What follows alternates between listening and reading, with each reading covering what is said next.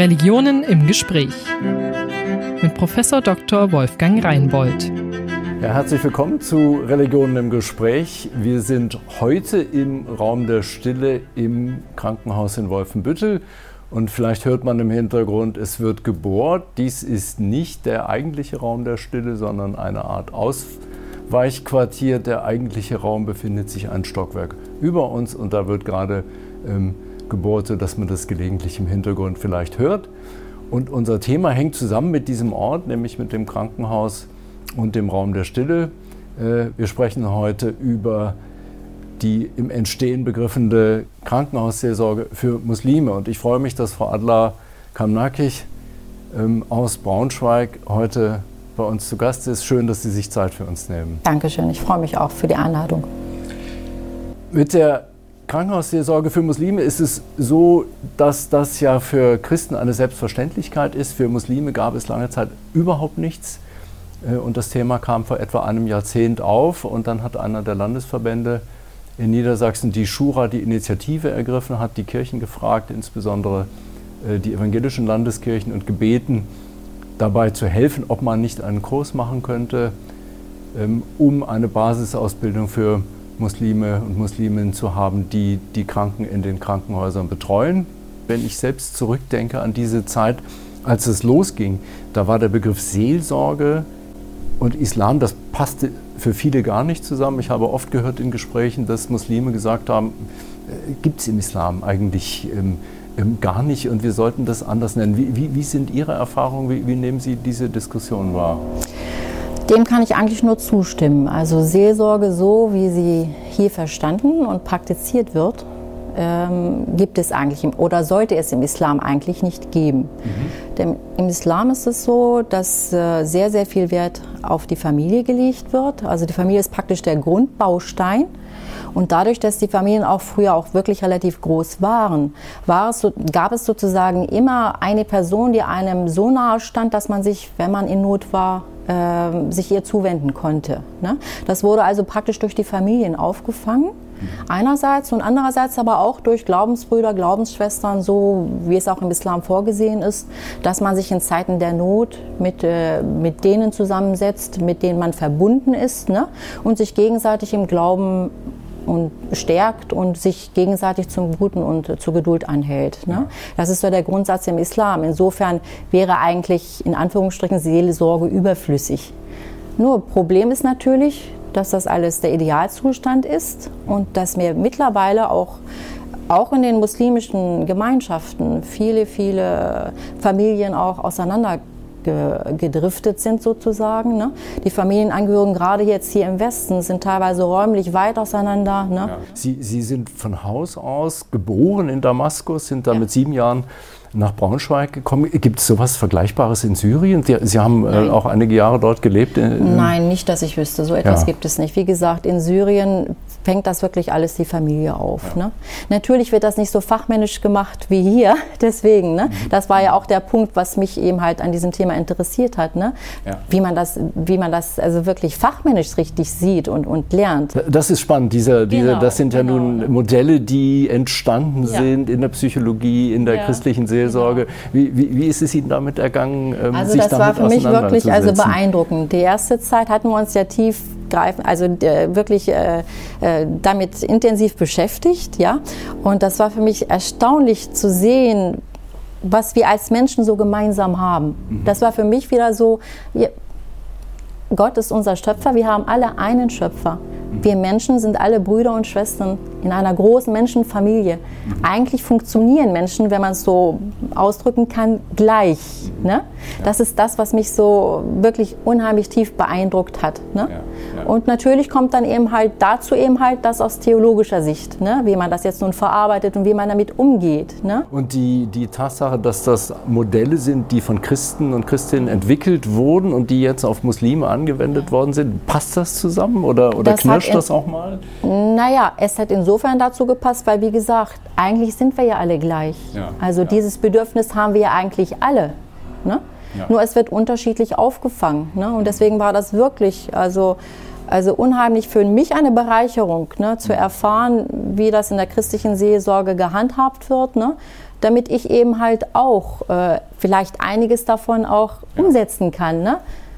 Das heißt, das sind Gesprächstechniken und, Genau, und solche ne? Dinge, die man übernehmen und von denen man vieles lernen Genau. Es kann. ging also, wir hatten ethische Standards und wir hatten sogenannte theologisch-psychologische Standards. Ne? Und da haben wir wirklich viel über Psychotherapie äh, auch erfahren, ne? über die verschiedenen Modelle. Es ging um Kommunikationswissenschaft. Ne?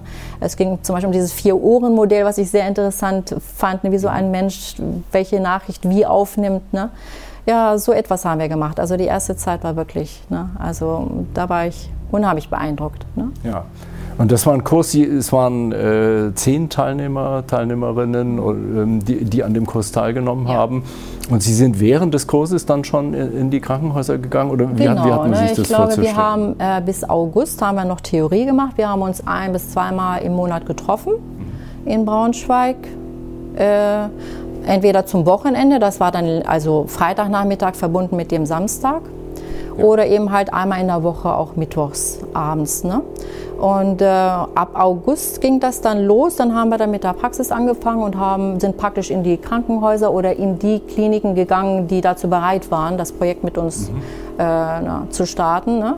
Und wie, wie ist die äh, Reaktion in den Kliniken gewesen? Wie, wie, wie fühlt sich das an, wenn man da zum ersten Mal anklopft und sagt, wir wollen jetzt auch für Muslime sowas anbieten? Also ich kann jetzt nur sagen, ich hatte wirklich grundweg nur positive Erfahrungen, kann das eigentlich auch von meinen äh, Kolleginnen sozusagen, ähm, kann ich nur bestätigen, ne, so was sie erzählt haben. Also grundsätzlich ist man sehr, sehr nett aufgenommen worden.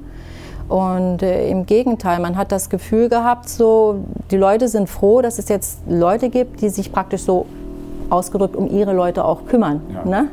So ungefähr. Gibt es für irgendwas irgendwie Geld oder überhaupt nein, nicht? nein, überhaupt nicht. Überhaupt das ist nicht. alles ehrenamtlich. Ja. Genau. Ne? Ja, das heißt, keine, also im Grunde der Versuch von Null anzufangen, während Ja.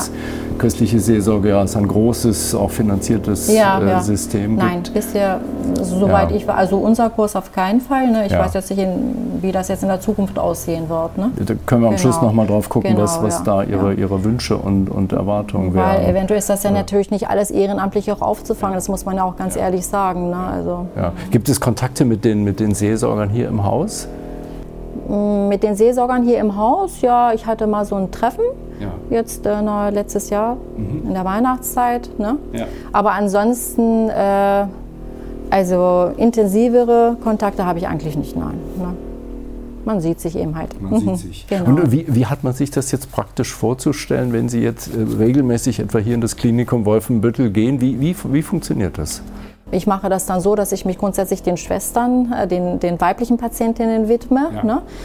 Ich gehe dann einfach, ich weiß also, wo wer liegt, gehe dann auf die Station, frage dann noch mal, melde mich natürlich noch mal an ne? auf der jeweiligen Station. Ne? Und äh, Dort kennt man Sie und weiß. ja, äh, ja, wir wurden vorgestellt. Ne? Ja, ja. Ja, ne? also insofern äh, läuft das eigentlich ganz gut. Ne? Und ich frage dann natürlich, ich klopfe an und frage an, ob begrüße die Leute, frage kurz, wie es ihnen geht, ob sie ein Gespräch wünschen. Ne? Das muss man ja auch erstmal. Ne? Mhm. Ich frage mal ganz praktisch, Ja. haben Sie so ein, haben Sie irgendwie so, Genau, so, ne? so ein äh, islamische, ein Namensschild, da ne? steht drauf Genau. islamische Krankenhaus Also früher, als ich im? Praktikum war, stand drauf äh, muslimischer Beistand oder Muslimischer Beistand für Beistand. muslimische Patientinnen. Ja, ne? ja. Jetzt steht drauf Seelsorgerin. Ja, Ne? Ja, ja, ja. Mit, mit Krankenhauslogo, so Mit dass Krankenhauslogo, es, äh, genau, es wirkt so, als käme Mitarbeiterin. genau. Ne? Ja. Äh, In den wenigsten Fällen kommt es natürlich zu Gesprächen, das muss man auch mit dazu sagen. Ne? Hauptproblem? Sprachlich, die sprachliche Barriere, denn Islam ist eine Weltreligion. Wir haben bosnischsprachige, wir haben albanischsprachige, wir haben, was haben wir denn noch, türkischsprachige vor allem Patientinnen, die hier liegen. Ne? Und äh, na, man kann sich natürlich auch nur von der Seele reden in der Sprache, in der man aufgewachsen ist. Ne? Also insofern ähm, gibt es da schon ne? Probleme. Ne? Also Das heißt, das Deutsch hilft Ihnen dann nicht, dem- wenn nein. Sie, weil das sind ja in der Regel Leute, die jetzt nicht Türken sind oder Bosnier, sondern Leute, die schon länger hier leben. Genau, aber bei der älteren Generation ist es tatsächlich so, dass sie nicht so gut Deutsch sprechen, dass sie sich eben halt wirklich auch äußern können. Ne? Äh, natürlich bei jüngeren Patienten, das ist aber der seltenere Fall. Ne? Ja. Dann kommt es natürlich zum Gespräch und dann natürlich auch deutschsprachig, ne? das ist klar. Und natürlich, wenn arabischsprachige hier liegen, die freuen sich richtig, dass da jemand kommt, ne? der sie. Und dann reden sie Arabisch. Arabisch so. ja, und das genau, fühlt sich ne? dann an wie. Ja, ah, ja genau, zu Hause. Ja, das ist ganz, ganz ja. wichtig ne, für die mhm. Menschen. Ne? Also mhm. ne, da mhm. habe ich wirklich auch positive Erfahrungen gemacht. Mhm. Ne?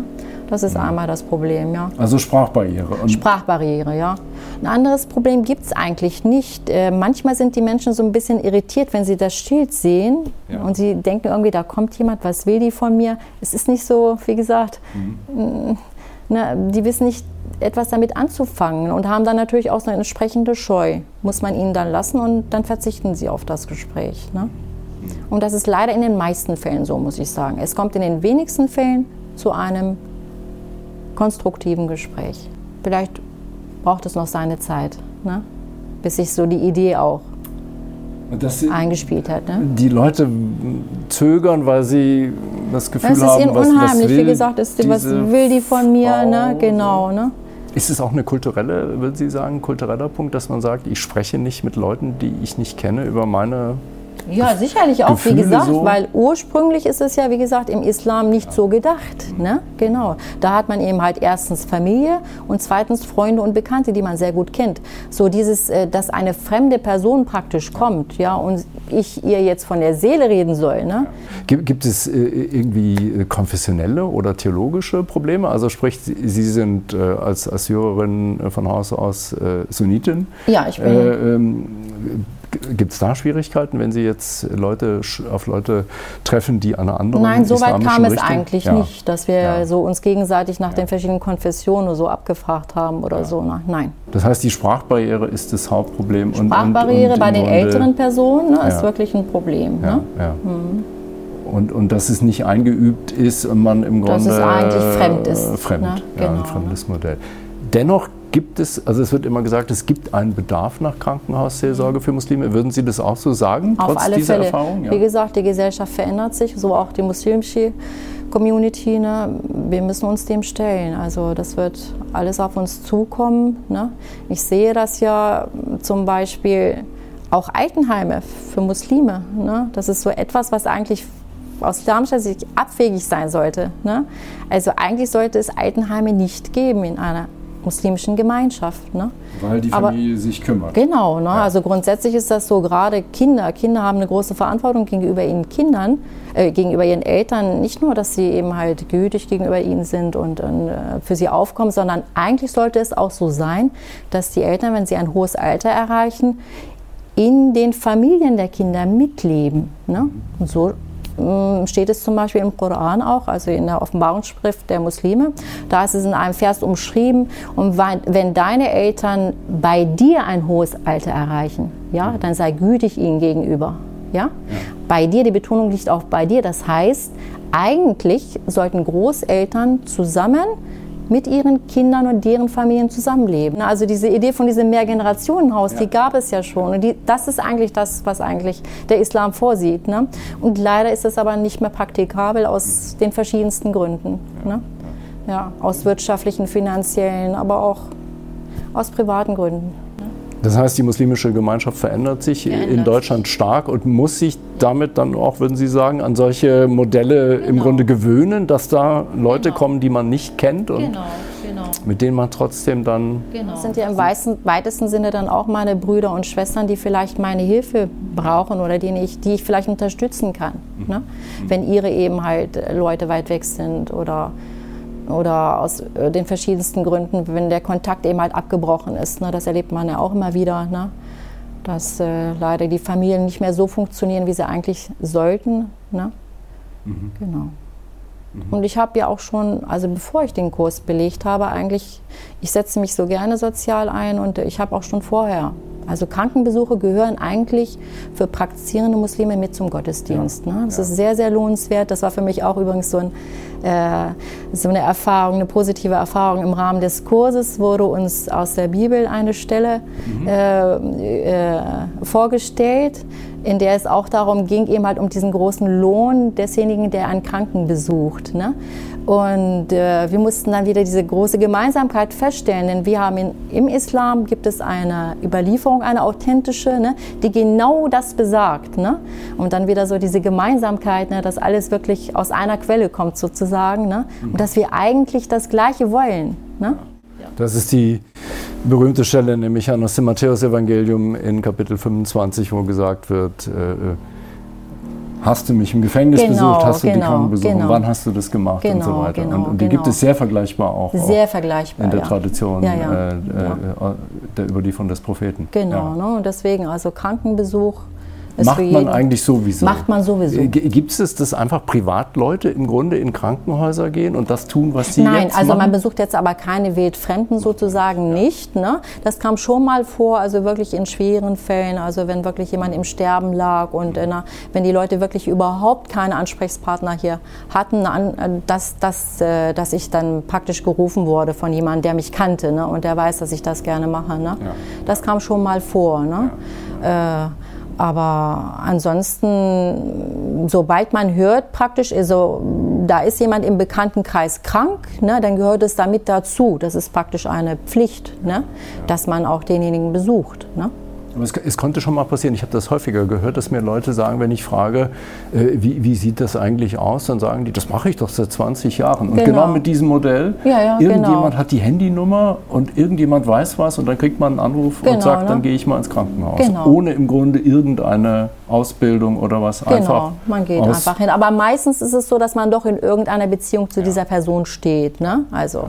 Das ist wirklich ganz, ganz selten gewesen, dass ich die, die Person überhaupt nicht kannte. Ja, ja. Und das ist auch Ihre Motivation gewesen, sich genau. auf den Kurs einzulassen. Haben wir gar nicht gesagt, Sie sind von Haus aus eigentlich äh, Pharmazeutin, also mhm. Apothekerin. Mhm. Jetzt, ähm, Sie möchten Gutes tun oder, oder was, ist, was ist Ihr Motiv? Äh, ja, äh, da, genau. Für mich ist es Gottesdienst und Gottesdienst. ich möchte das eben halt ja. sozusagen perfektionieren, wenn es, wenn es, wenn es, wenn es denn möglich ist. Ne? Also ich möchte dazulernen ne?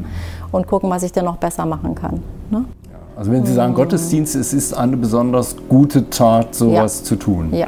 Ja. Äh, sich zu kümmern um die Kranken und genau, so weiter, genau. die in Not sind. Genau. Durch meinen Beruf kam ich auch mit Palliativpatienten ja. ne, in Kontakt. Ne? Und da hat mir natürlich das, was ich jetzt auch hier mitnehmen konnte, das waren ja für mich fremde Leute. Ne? Und äh, das ist schon schwierig, sich also in so einer Situation wirklich äh, na, dem zu stellen. Ne? Und ich konnte wirklich sehr viel mitnehmen, was ich aus der Seelsorge gelernt habe. Es gibt ja an verschiedenen Stellen zurzeit die, die Bewegung, dass man jetzt von diesen Anfängen die äh, islamische Seelsorge professionalisiert mhm. und, und äh, immer mehr, immer mehr im Grunde mhm Techniken und wissenschaftliche ja. Äh, Grundlagen äh, hineinbringt. Ja. Ähm, und sie erleben das für sich persönlich so, es hilft, es hilft es auf, hilft auf, auf alle Wege. Fälle, es ja. hilft. Ne? Ja, das finde ich auch gut, denn äh, na, so ehrenamtlich ist das alles gar nicht mehr vielleicht zu bewältigen. Ich sehe das ja an mir, also man hat Familie, man hat äh, Verpflichtungen ne? und äh, mehr als einmal alle zwei Wochen da so eine Regelmäßigkeit reinzukriegen, es sei denn, es ist wirklich mal ein Notfall, ne, dann, dann, dann, dann kommt man. Ne? Genau. Ne? Mehr ist da eigentlich nicht drin. Ne? Und deswegen brauchen wir wirklich auch Leute, die das jetzt äh, na, professionell machen. Auch dafür auch dann auch äh, na, eben halt äh, belohnt werden. Weil von irgendwas muss man ja leben. Ne? Es kann ja nicht sein, dass wir alles immer nur auf das Ehrenamt. Ne? Ja also es braucht Hauptamt. Genau, faktisch. es braucht, genau. Ja. Ne? Und gerade Gefängnisseelsorge. Ne? Also mhm. da sehe ich bestimmt einen großen Bedarf. Ja. Ne? Ja. Denn da äh, ist das so ein bisschen verlagert, finde ich. Also Krankenhausseelsorge erwartet man eigentlich mehr ältere Menschen, weil mit dem Alter kommt meistens auch die Krankheit. Gefängnisseelsorge liegt bestimmt ne, ähm, das Hauptgewicht nur auf die jüngeren Generationen. Und das ist wieder ein ganz anderer Ansatz. Ne? Ja. Da, ne?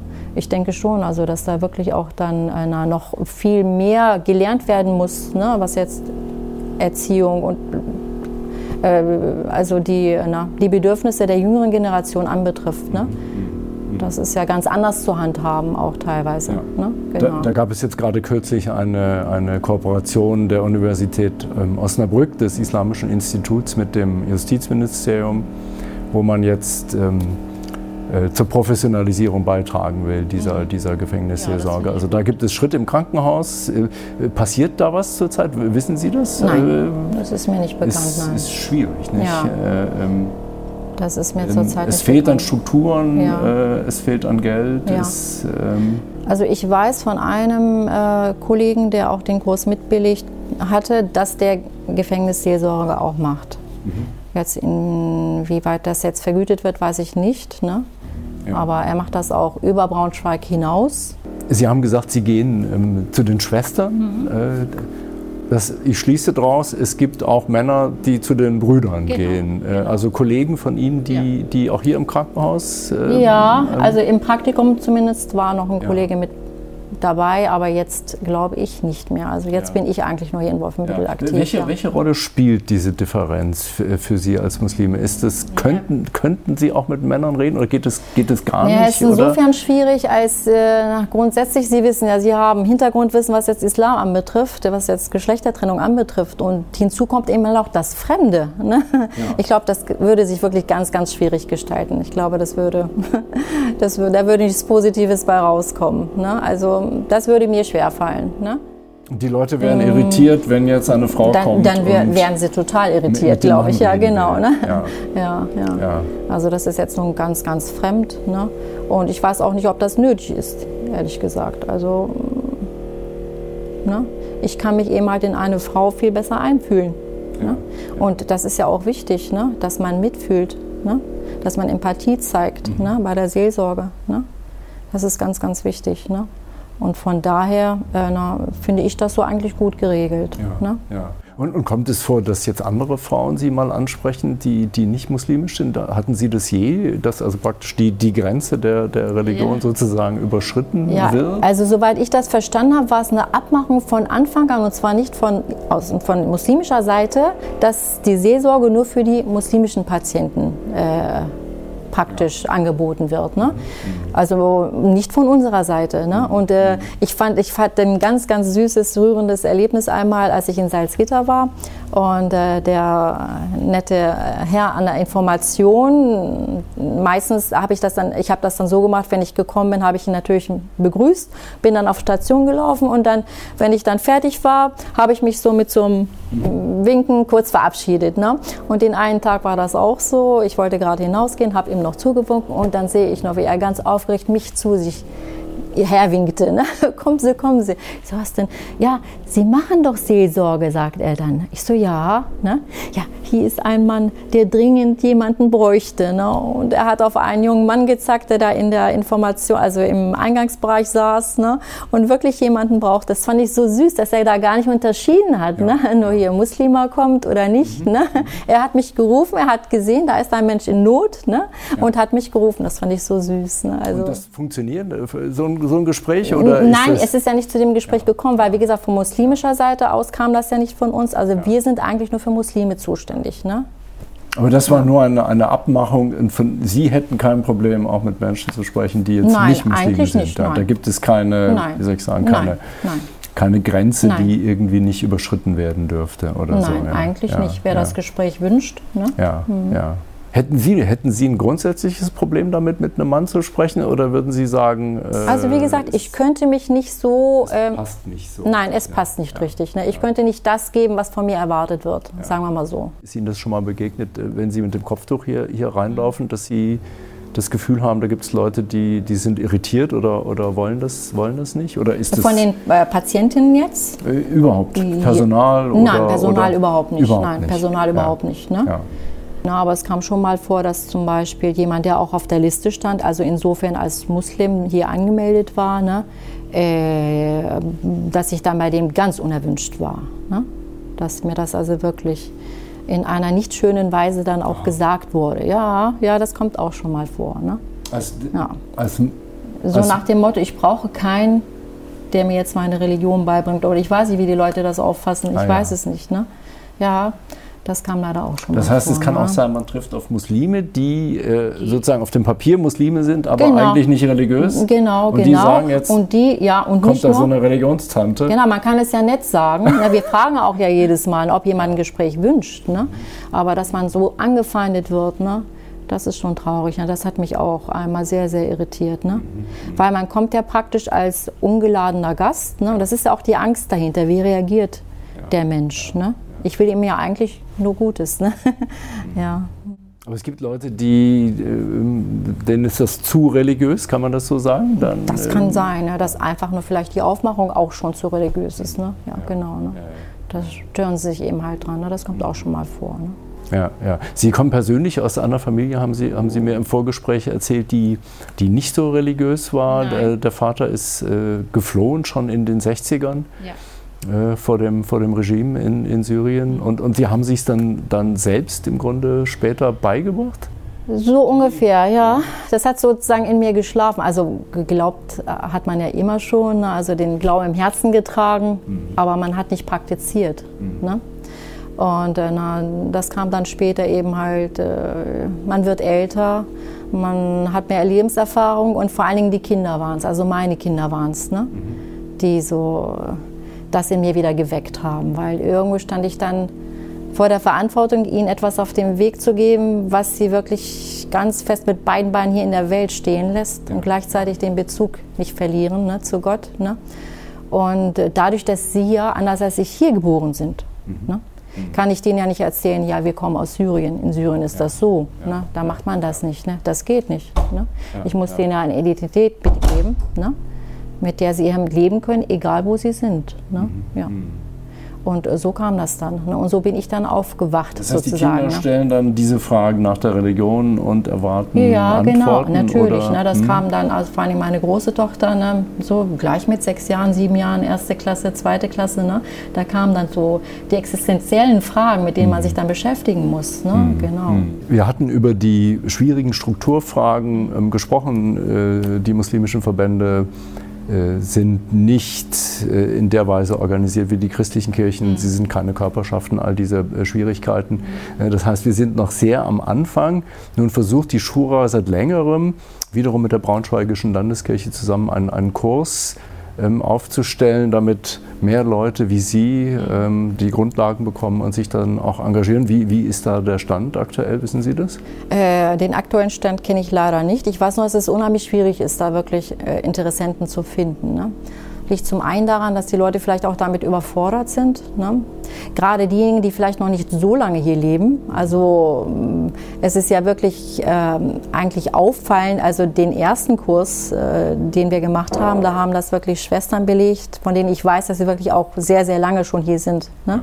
Wenn nicht, vielleicht nicht so lange wie ich, aber auch äh, Jahrzehnte. Ne? Mhm. Und sozusagen vieles hinter sich schon äh, lassen konnten ne? und äh, insofern auch Lebenserfahrung mit einbringen können. Ne? Vielleicht ist jetzt äh, vielen Leuten eben halt das zu viel. Also ne, sie sind noch mit sich selbst beschäftigt, müssen sie erstmal ihre Lebensgeschichte sozusagen verarbeiten, bevor sie sich einer anderen Lebensgeschichte widmen können. Ja. Ne? Und das ist ja das, was wir auch in der Seelsorge übrigens gelernt haben. Mhm. Ne? Äh, mit im Lernmodul war auch zum Beispiel Biografie. Wir haben an Biografien gearbeitet, in unserer eigenen Biografie. Ne? Das muss man erstmal verarbeiten, um sich eben halt anderen widmen zu können. Ne? Und vielleicht, ich weiß, ich kann mir vorstellen, dass es vielleicht daran liegt oder vor allem daran liegt, ne? dass eben halt äh, die Generation eben halt noch nicht ja. diesen Schritt überwunden hat. Ja. Man braucht eine gewisse innere, im Grunde eine Art von Ruhe, genau, äh, sich genau, überhaupt ne? einlassen zu können genau, auf, auf, andere. Genau, genau, Und dann ne? braucht man natürlich auch die Disziplin hm. für so einen Kurs, ja. die Zeit. Die Zeit, ja. Man muss regelmäßig hingehen. Ja, genau. Ne? Und so. Ja. Das, das ist auch eine große Anstrengung für ja. Menschen, die das nur im Ehrenamt machen und genau. ohne einen Cent und Geld ohne einen Cent, genau. Irgendwas. Wir haben schon über einige Dinge gesprochen, die, die in Zukunft äh, wichtig werden. Professionalisierung, Stichwort mhm. Hauptamt. Haben Sie für sich selbst oder, oder für den Kontext, in dem Sie jetzt tätig sind, äh, Wünsche, Erwartungen ähm, für die Zukunft? Was, was sollte passieren in den nächsten Jahren, dass man vorankommt auf diesem Weg? Ja, also ich finde, wir sind schon eigentlich auf gutem Weg. Das dauert eben halt alles seine Zeit. Ne? Ja. Vielen Dank für diesen, diesen Einblick in, die, in, in sozusagen das, das echte Leben der, mhm. der im Entstehen begriffenen islamischen Seelsorge. Ähm, alles Gute weiter für Sie persönlich und auch hier äh, für Ihren Einsatz im Krankenhaus. Und danke, dass Sie heute mit uns gesprochen haben. Vielen hm, Dank. Ich danke Ihnen auch. Dankeschön nochmal. Religionen im Gespräch. Eine Produktion des Evangelischen Kirchenfunks Niedersachsen-Bremen.